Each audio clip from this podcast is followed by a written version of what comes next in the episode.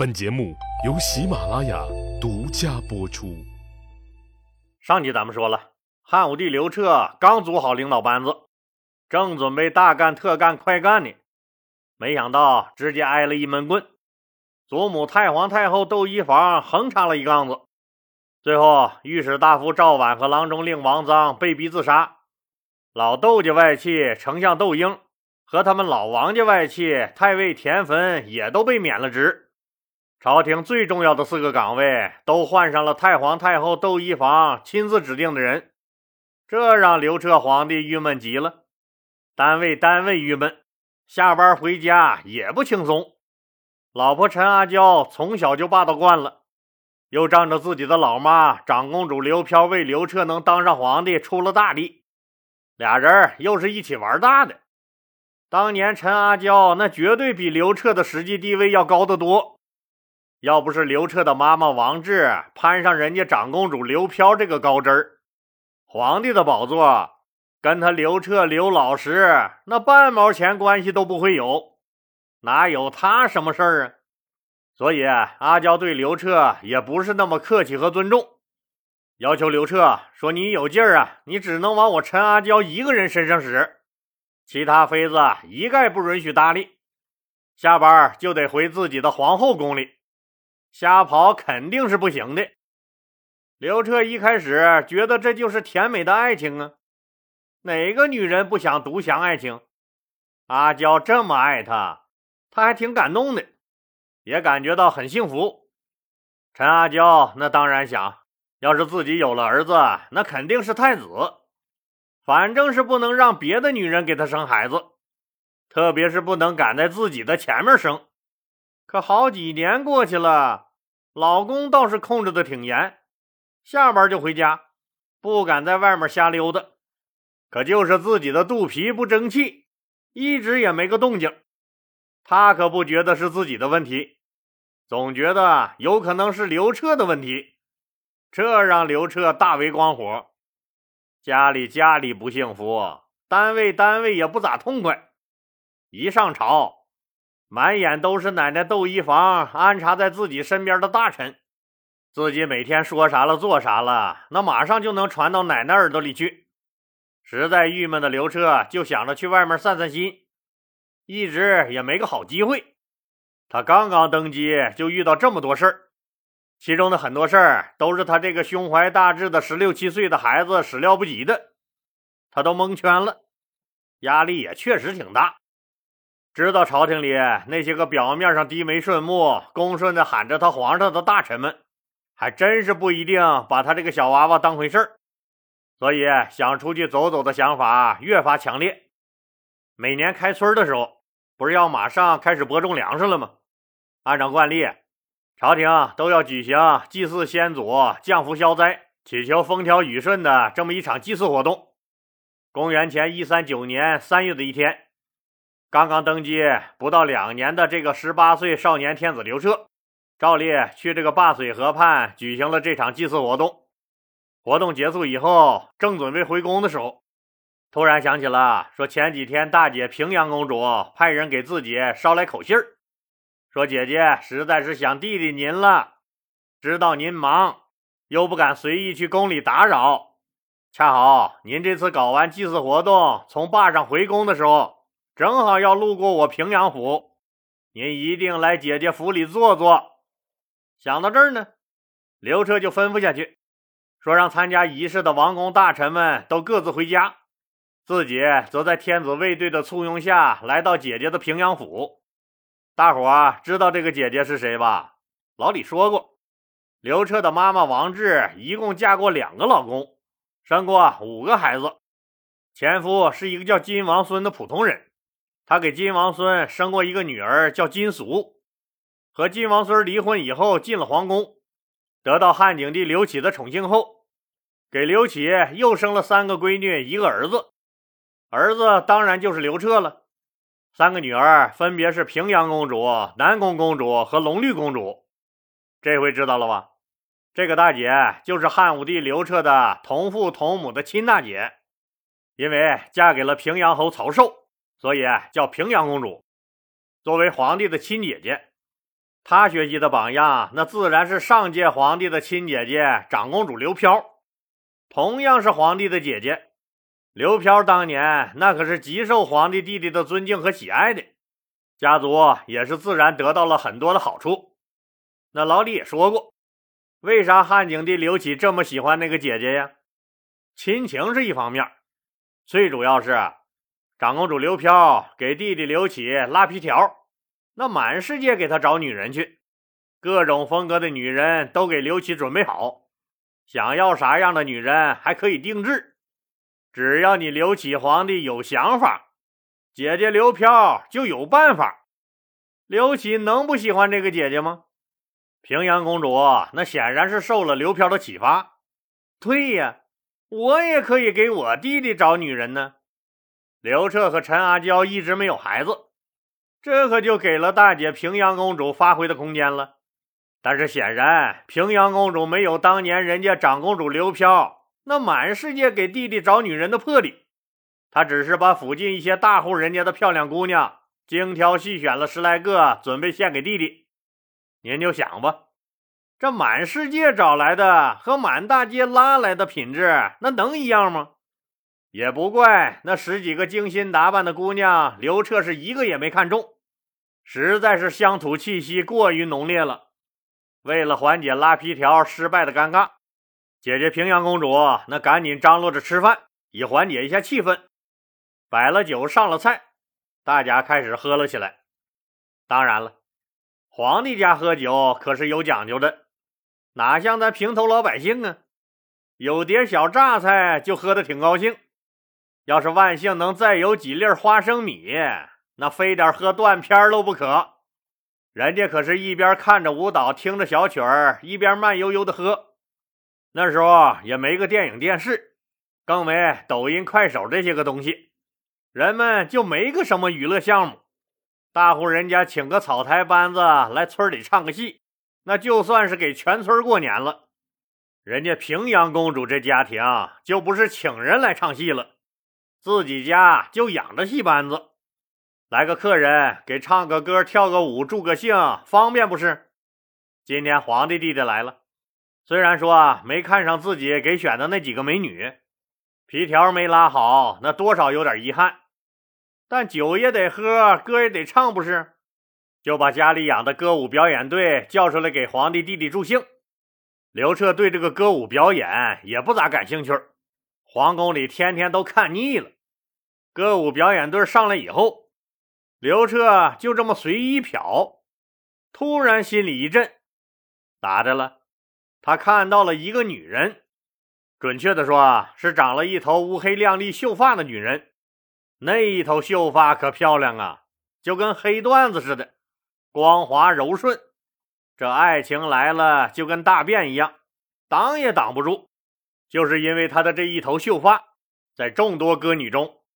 卫子夫引起了刘皇帝的注意，看看养一头乌黑光亮的头发有多重要，搞不好哪天就被皇上看中了。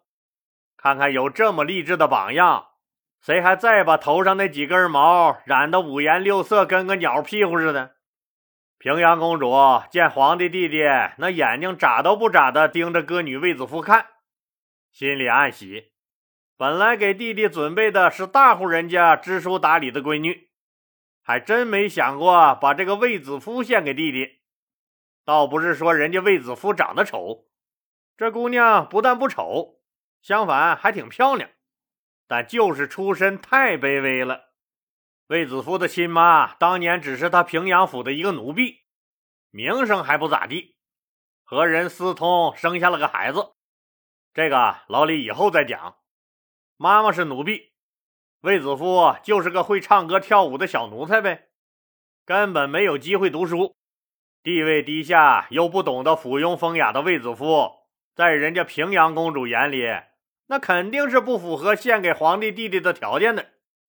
何况那个时候可不像现在，娱乐明星被赋予那么高的地位，能瞎吼两嗓子的，一不留神，没准就能吼出一个受人尊敬的艺术家来。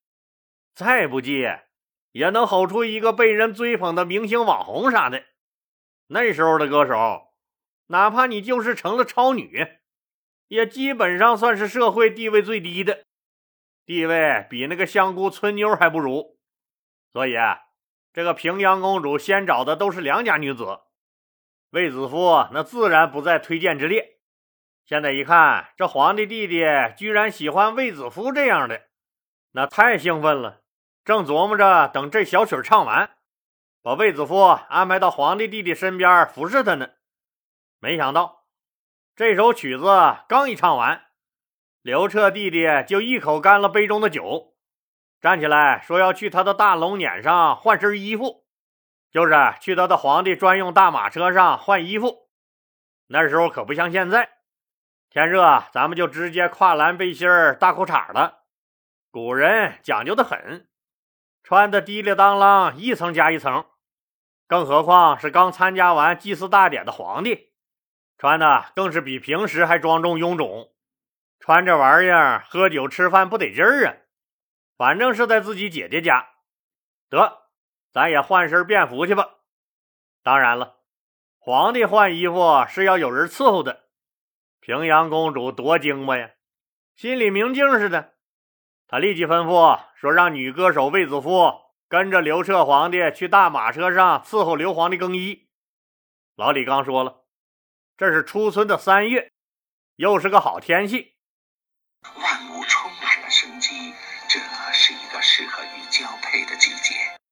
一只野猫在平阳公主家的屋脊上喵喵喵的叫春儿。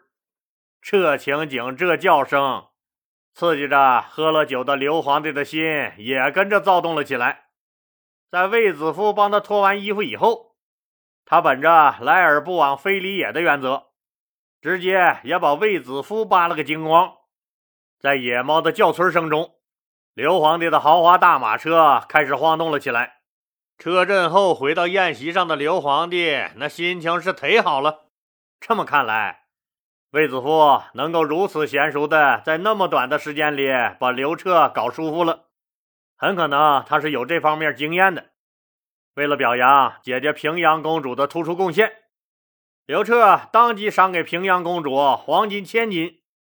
那刘彻为什么喜欢卫子夫？可能恰恰就是因为卫子夫具有在娱乐圈混久了的人才具有的一种气质，表情、装扮、言谈都和良家女子不一样。这让见惯了唯唯诺诺的所谓良家女子的刘彻感觉到了新鲜。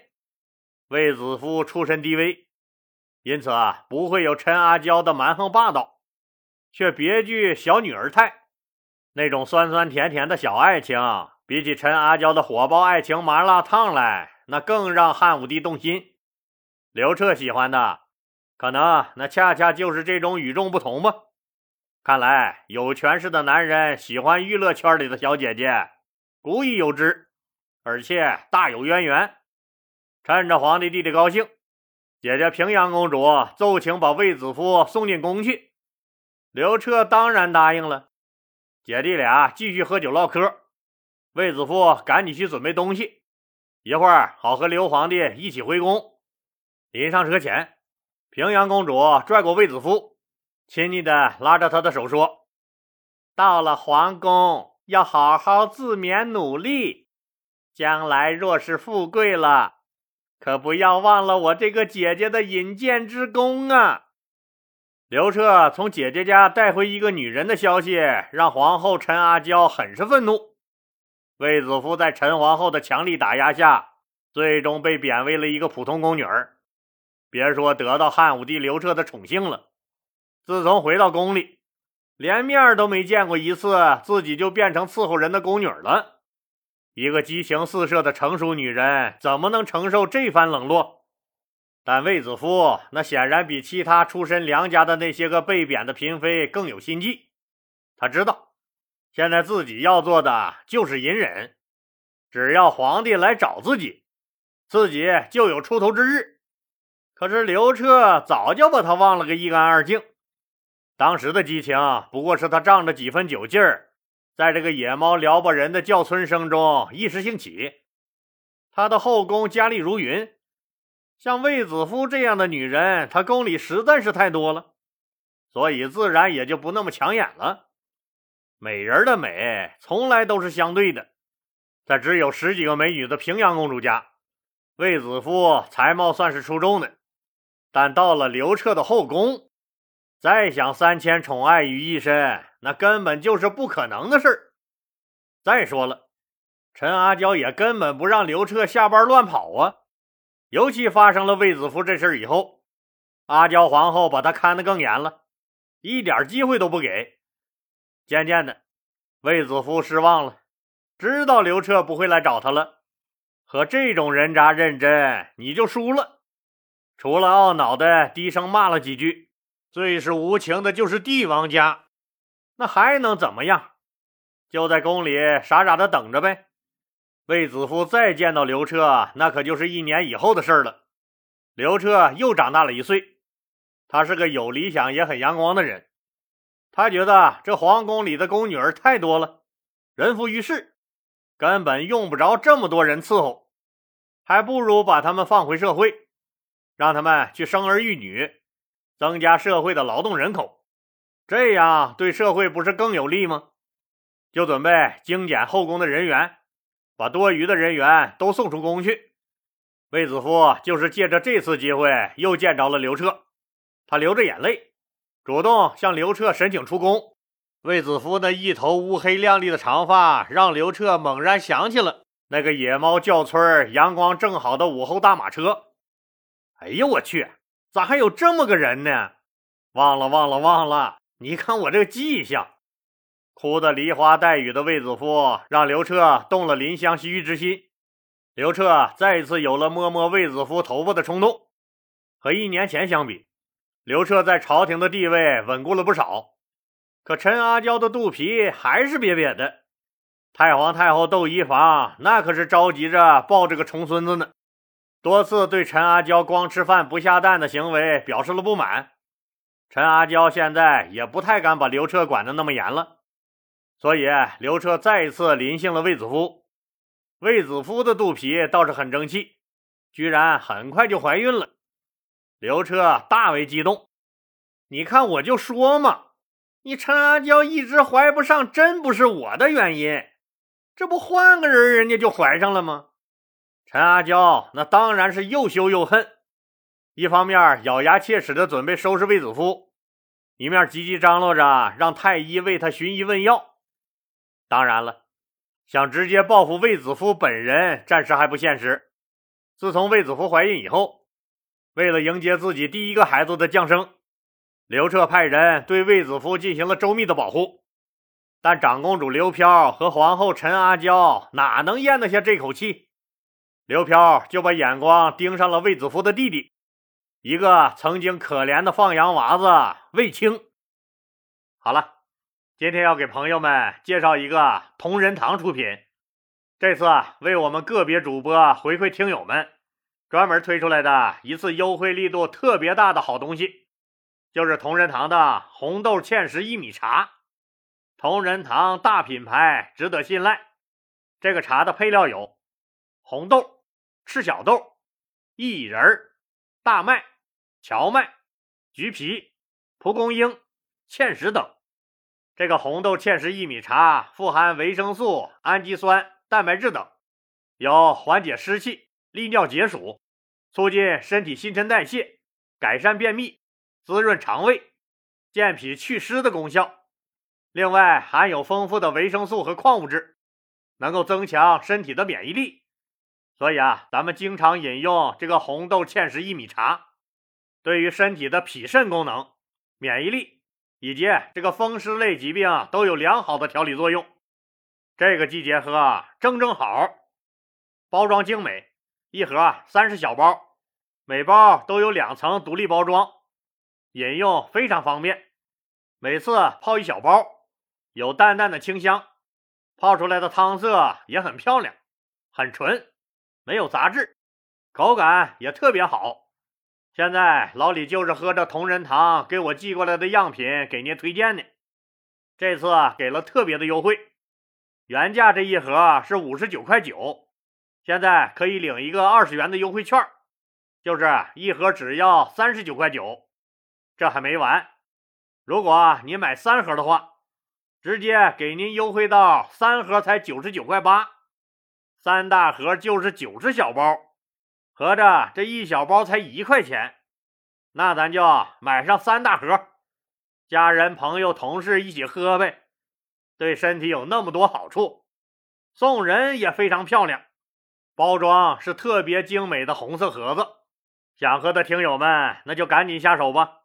购买方式还是那样，您点击这个播放条上面图片中右下角的那个红色购物车，或者上拉这个播放页面，点击这个播放条下面那段蓝色的字体，进入喜马拉雅的主播橱窗购买，里面可都是好东西哦。谢谢您的支持。